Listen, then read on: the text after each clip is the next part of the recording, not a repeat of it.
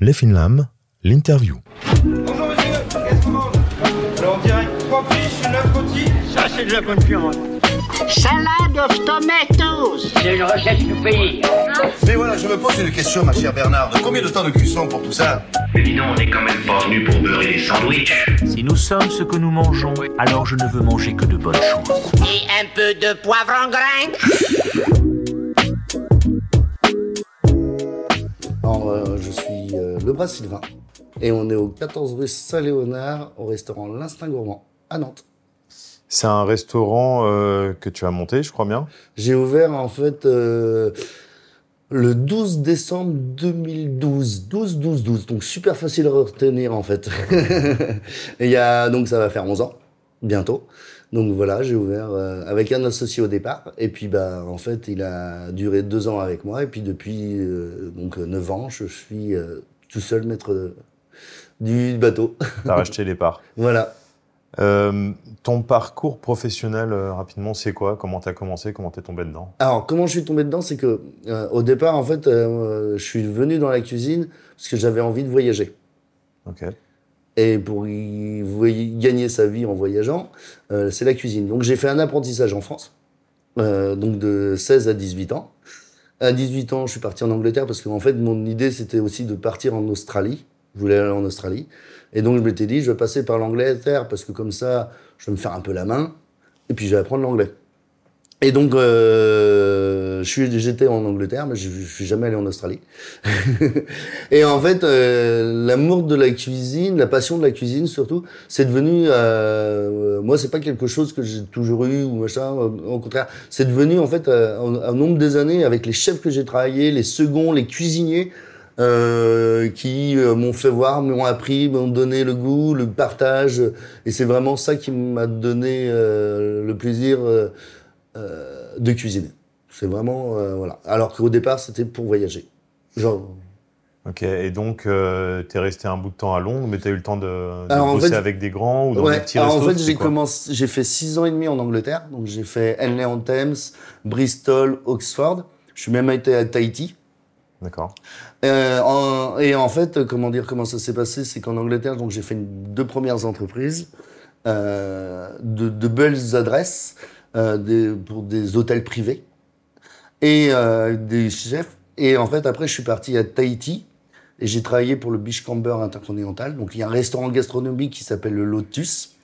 Et euh, quand c'est comme ça, ils font venir un chef qui fait la carte. Et moi, à cette époque-là, c'était Marc et Berlin, qui est trois macarons, qui étaient trois macarons en Alsace. Maintenant, ils sont deux. Et, euh, et en fait, euh, en faisant sa cuisine, bah, c'est là encore, bah, ma- mon amour de la cuisine s'est développé encore plus parce qu'en fait, il venait euh, deux fois par an pour faire des démonstrations de cuisine et des soirées. Et là, en fait, je voyais euh, ces seconds, ces chefs, euh, ces cuisiniers qui cuisinaient et je fais ah mais j'ai envie d'être comme lui en fait. Euh, voilà, j'avais- une vingtaine d'années, je me dis ah, il est bon lui. il est bon et puis il a beaucoup de connaissances. Et donc en fait, en partant de Tahiti, je suis retourné en Angleterre. Et en fait, euh, j'ai cherché euh, un restaurant étoilé. Et en regardant les histoires des restaurants étoilés, euh, que ce soit Marco Pierre White, machin et tout ça, les grands noms de restaurants, ils sortent tous du manoir aux quatre saisons de chez Raymond Blanc. C'était un des premiers Français en Angleterre. Il y a une trentaine d'années à ouvrir son restaurant. Il a eu des étoiles.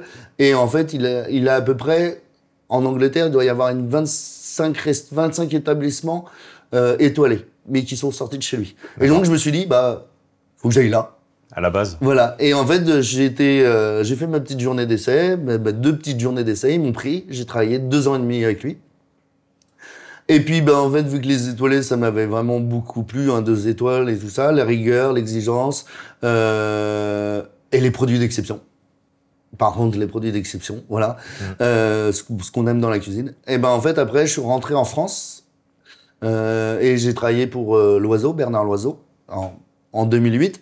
Euh, comment dire et, Mais euh, pareil, il y avait le chef Patrick Bertrand qui a toujours travaillé avec lui, qui a la même philosophie. Madame Loiseau est là.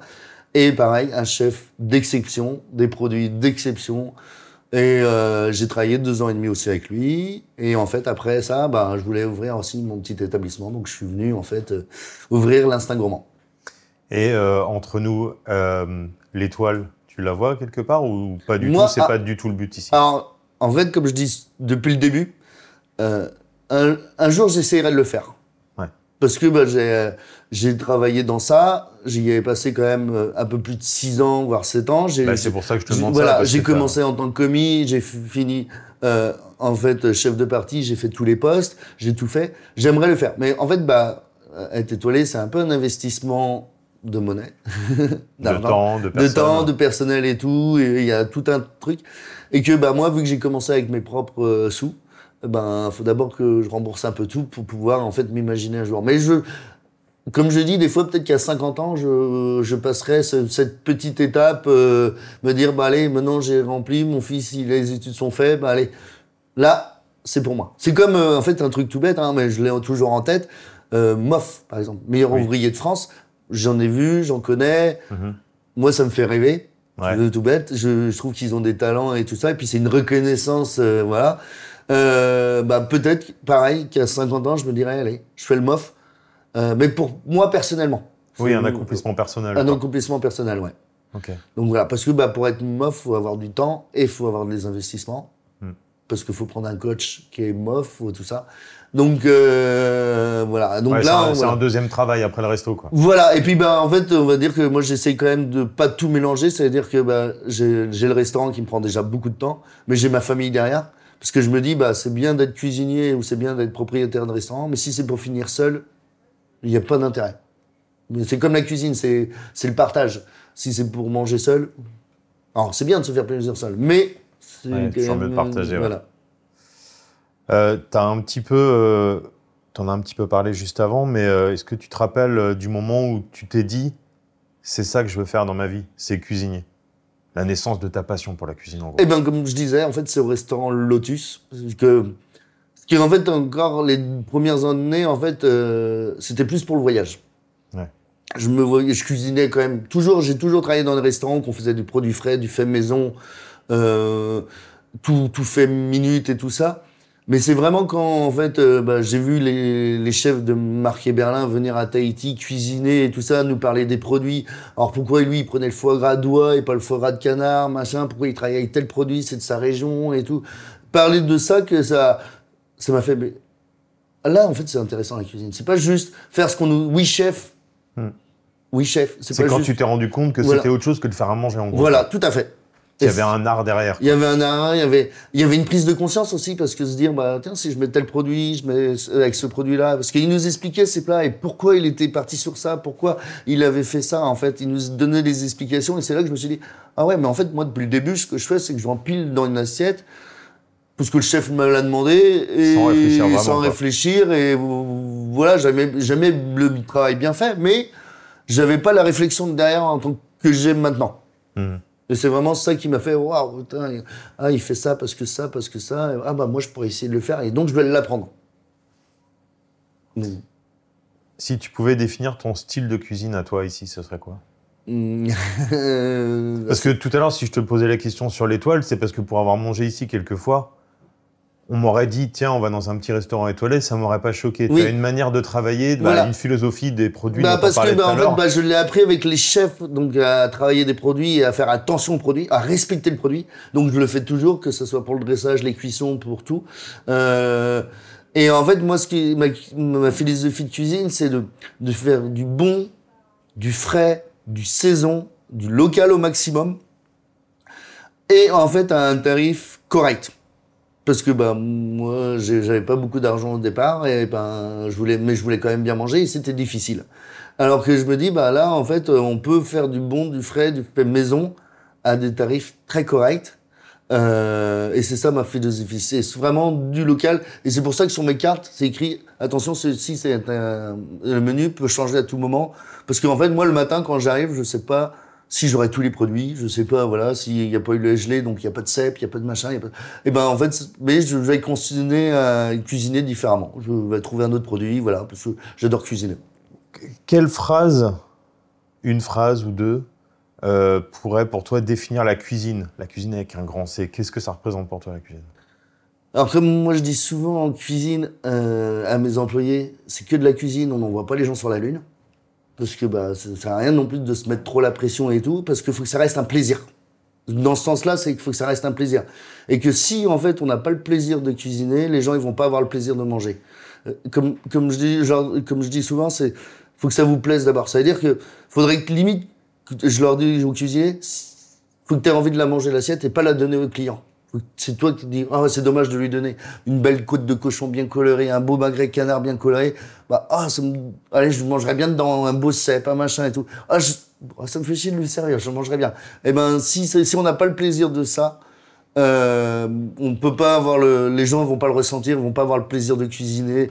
Euh, plaisir et partage. C'est vraiment, parce que c'est ça, c'est partage. moi, c'est ce qu'on m'a appris, par exemple, chez l'oiseau, c'est de savoir transmettre. Et pour être un bon cuisinier, faut savoir transmettre, mais l'envie, l'envie de, et de l'envie de se faire plaisir. C'est de se remettre. On peut transmettre une recette, il n'y a pas de souci. Par écrit, à la voix. Voilà, il n'y a pas de souci. Mais par contre, l'envie de le refaire, euh, d'avoir la réflexion derrière, d'avoir tout ça, c'est ça qui, qui fait un bon cuisinier pour moi. C'est pas juste, euh, bah, tiens, fais- la pâte à choux.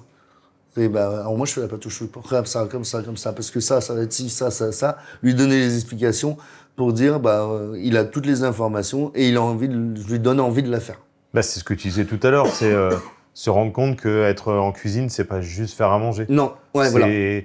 apprendre à connaître des, enfin apprendre à connaître et utiliser des bons produits, Voilà. connaître des bonnes techniques de préparation et avoir de la passion. Voilà, c'est ça. Puis bah, s'intéresser si c'est la saison des produits, si c'est euh, si c'est bon moment, si c'est la bonne taille, si c'est le bon goût, si c'est tout ça. En fait, il y a plein de questions à faire et que bah, c'est pas juste mettre un morceau de viande dans une assiette, c'est de se dire bah il y a un éleveur, c'est qui l'éleveur, c'est qu'est-ce qu'il a fait, combien de temps a été le- le- le- élevé la vache et tout ça et comprendre pourquoi en fait elle est grasse, pourquoi elle est pas grasse, pourquoi machin ici en fait.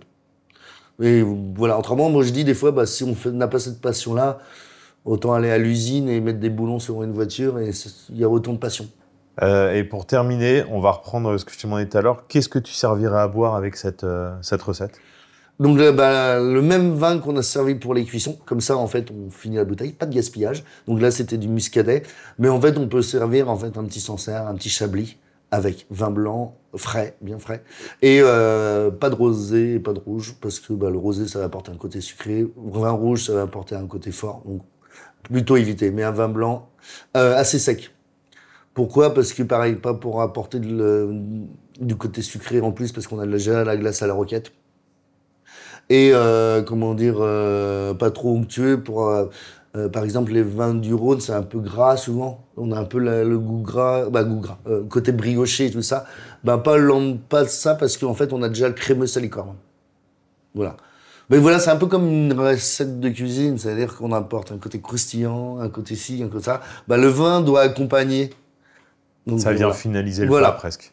et donner envie de reprendre une cuillère et reprendre une gorgée de vin Même si on le rappelle, on peut euh, apprécier le plat sans forcément boire du vin avec. Tout à fait, tout à fait, et de plus en plus, de plus en plus, parce que bah il y a la voiture, on consomme moins, donc euh, voilà. Merci à toutes et à tous d'avoir suivi cet épisode spécial interview des Finlam et au chef pour sa participation. Vous pouvez bien entendu écouter l'épisode complet avec la réalisation de la recette sur toutes les plateformes d'écoute.